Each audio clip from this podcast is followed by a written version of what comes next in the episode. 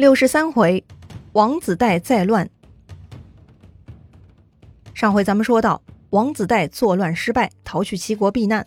本来呢，齐桓公想调停他跟周襄王的关系，不过周襄王还在气头上，此事呢只能作罢。大约到了第十年，也就是鲁僖公二十二年，周襄王十四年，果然呢被那个仲孙丘给猜对了啊。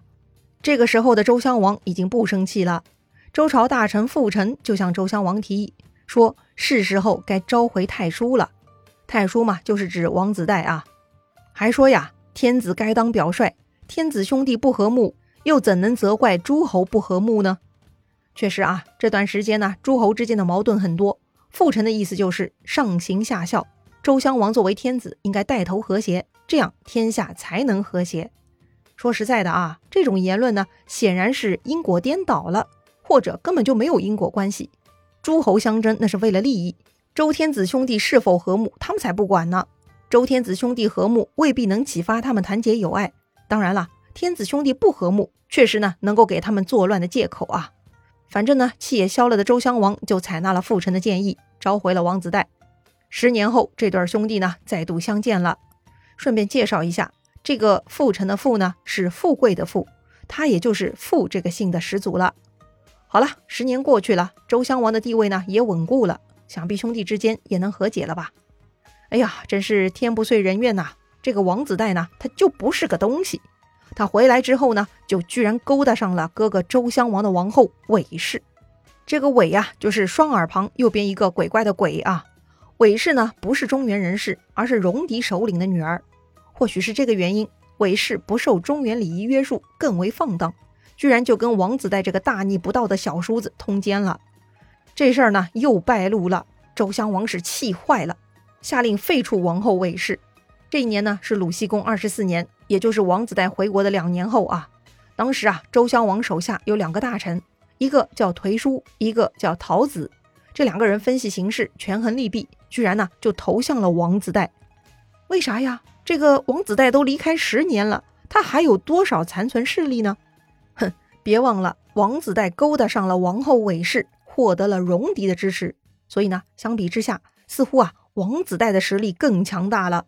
此外呢，颓叔和陶子曾经奉周襄王之命，跟王后母家戎狄一起合作，攻打过郑国。如今王后被废，这两个人呐，很担心戎狄会报复，牵连到自己。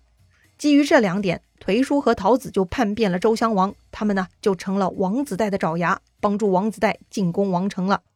周襄王的侍卫呢，本来是想对抗的，但周襄王却说：“如果杀死太叔，先王后将会对我说什么呢？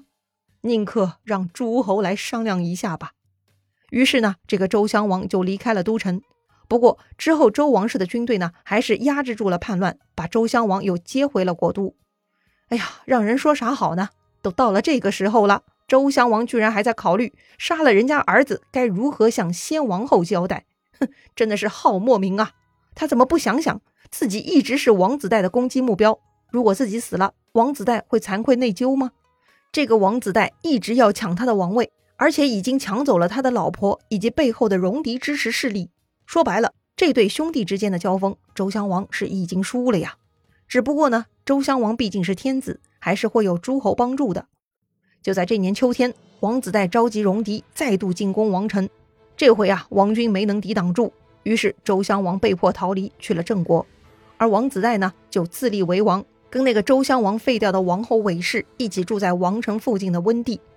不得不说，王子带啊真的很过分。话说周襄王他逃去了郑国，这个时候郑国国君呢是郑文公，他呢倒是很有礼数的招待了天子。周襄王安定下来之后，赶紧派使者去找了秦穆公、晋文公和鲁僖公。秦国和晋国的反应很快啊！秦穆公和晋文公都立刻带上军队屯驻到了黄河边上，他们准备好了要送周襄王回朝。那么，为啥是在黄河边上呢？因为啊，这个时候周襄王还在郑国，等周襄王出来之后再做护送。但是晋文公在大臣胡衍的建议下，决定采取主动。晋文公啊，辞别了秦穆公，带上晋国军队顺流而下，直接去郑国迎接周襄王。同时呢，又分兵一半冲到王子带跟韦氏所在的温地，把温地给包围起来了。双管齐下，果然奏效。晋文公一方面帮周襄王扫清障碍，一方面又陪着护送周襄王回到了国都。周襄王回到王城，同时也传来了王子带在西城被杀的消息。所以这一次秦王呢，虽然秦穆公也响应了，但显然晋文公做得更到位，表现更好一些。所以呢，之后晋文公就得到了周襄王的土地赏赐，包括温地在内的四个城池呢，都划给了晋国。从此晋国就开辟了南阳的疆土了。不得不说，晋文公办事周到，更胜一筹。秦穆公啊，因为做的不够到位，没有捞到实质性的好处，也确实略显不足了。不过，秦穆公并不会因此与晋文公为敌，相反呢，他也更看重与晋国的关系。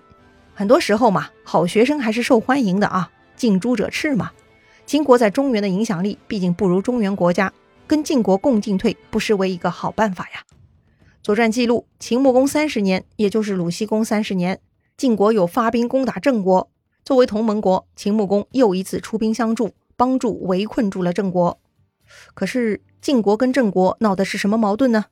要知道啊，在春秋时代，如果带兵助战，通常呢是教训有错的一方，才算符合霸主标准的行为。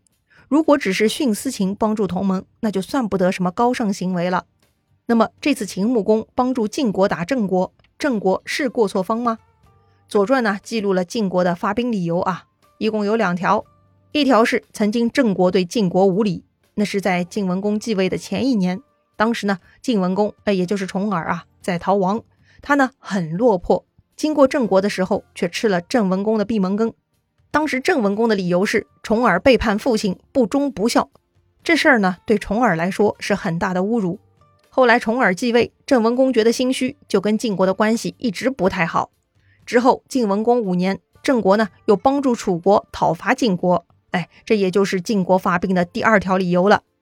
要知道啊，当时的主流思想呢还是接纳流亡的公室贵族的，郑文公的做法呢确实不符合道义，所以晋文公讨伐郑国也算合理的。这样的话，秦穆公帮忙也就像个大哥的样子了，只是符合霸主思想的。话说当时的郑国实力很弱，一个晋国就够他们受的，还来个秦国，这简直是要了郑国的命啊！该怎么办呢？郑国国内啊紧急商议，认为得想个办法先退走秦国军队才好。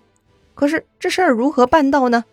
郑国有一个大臣名叫易之狐，这个名字很好笑啊，不是一只狐狸，易这个字儿呢是单人旁加上失去的失啊，之呢是知乎者也的知，狐嘛是狐狸的狐。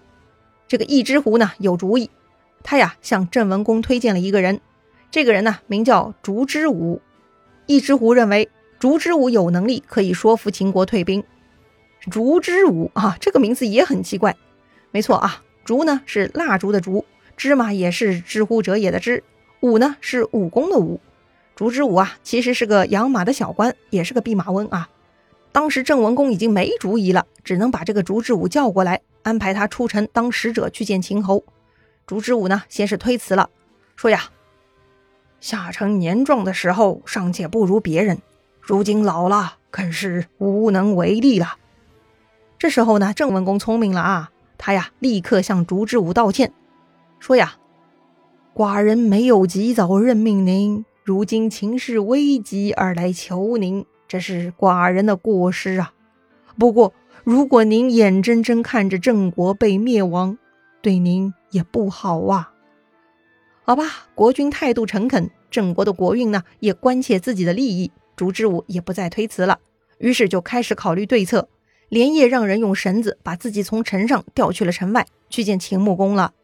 那么这个烛之武到底有什么好方法可以劝退秦穆公呢？烛之武啊很有思想，他呢就帮秦穆公分析利弊了。总结来说。秦国帮助晋国灭掉郑国，这对秦国来说并没有好处。理由呢有五条啊。第一，秦国跟郑国呢并不直接接壤，如果这次郑国被打败，就算秦国分到了郑国的土地，秦国呢也很难跨国管理的，这个嘛对秦国没有好处。第二，郑国被打败，晋国得到更多的土地，实力加强，这也不是对秦国有利的。第三，反过来啊，如果秦国赦免郑国。那么郑国感恩就会成为秦国在东方路上的好朋友。以后秦国如果还想向东发展，有往来的使者，那么郑国一定会帮忙招待，这对秦国没有坏处哟。第四，其实晋国也不见得值得结盟，听说当年晋文公也承诺秦穆公要割让交辖两地，说晋文公一旦渡过黄河，当晚就将城池划给秦国。可是这话后来并没有兑现，可见晋文公也是贪得无厌之辈啊。第五，如今晋国疯狂扩张，侵占郑国土地，其实也是在损害秦国呢。